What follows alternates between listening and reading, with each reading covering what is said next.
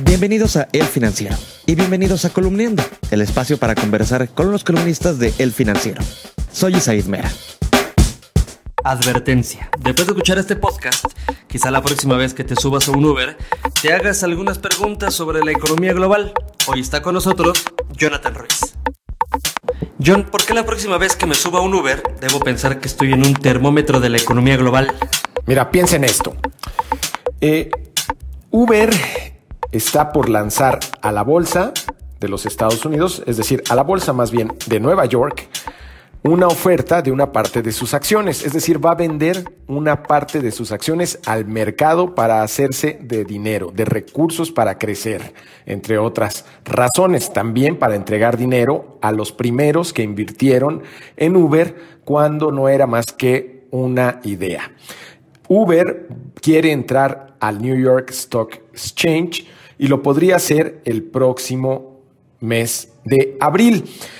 ¿Por qué debes de pensar que estás en un termómetro de la economía global? Porque en este momento Europa y China están desacelerando económicamente, lo mismo que Estados Unidos, o al menos eso es lo que nos dicen los datos macroeconómicos eh, pues que conocemos.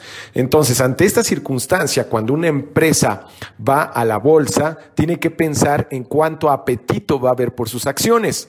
Si resulta que Uber se lanza y hay un gran apetito por sus acciones, uno podría inferir que una desaceleración que esté en este momento en proceso no es tan fuerte, considerando que el mercado está hambriento por invertir en una empresa que sale al mercado justamente en este año de 2019. Entonces, Uber pidió un viaje a la bolsa, déjame llamarlo así, en pleno 2019, un año donde al menos en México parece que hay mucho miedo de listarse. Sí, parece que en México hay un particular miedo por enlistarse. Consideremos que llevamos ya un año sin que alguna empresa haga una nueva cotización en la bolsa, es decir, que lance sus acciones a la Bolsa Mexicana de Valores. Esto lo que nos da es una muestra del miedo o incertidumbre que hay en torno a la economía nacional. Todo empezó con la elección de Donald Trump, que, bueno, ponía de alguna manera en entredicho el Tratado de Libre Comercio con Estados Unidos y con Canadá, y como eso rige las reglas de comercio en esta región, pues muchos empresarios esperaron a ver qué ocurría. Ese tratado, como sabemos, ya hubo una negociación, no obstante, falta que sea aprobado por los poderes legislativos de cada una de las tres naciones. Esa incertidumbre está sobre nosotros. Otra incertidumbre es el tipo de economía que defiende Andrés Manuel López Obrador, presidente de México, toda vez que en este momento pues tiene posturas que podrían marcar un avance del Estado o del gobierno en la economía, es decir, que las empresas o los empresarios pierdan fuerza en la influencia de la economía, por cualquiera que sea la razón. Y ante esta circunstancia, pues muchas empresas temen que si salen al mercado a vender parte de sus acciones, les paguen poco o de plano no les paguen. Por último, dime la verdad, John. ¿Debo temer de que haya una nueva recesión económica en Estados Unidos que afecte a México?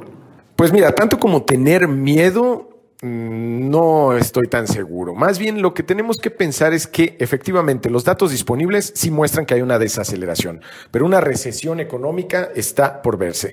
Es decir, que la economía se haga más pequeña, no estoy tan seguro todavía.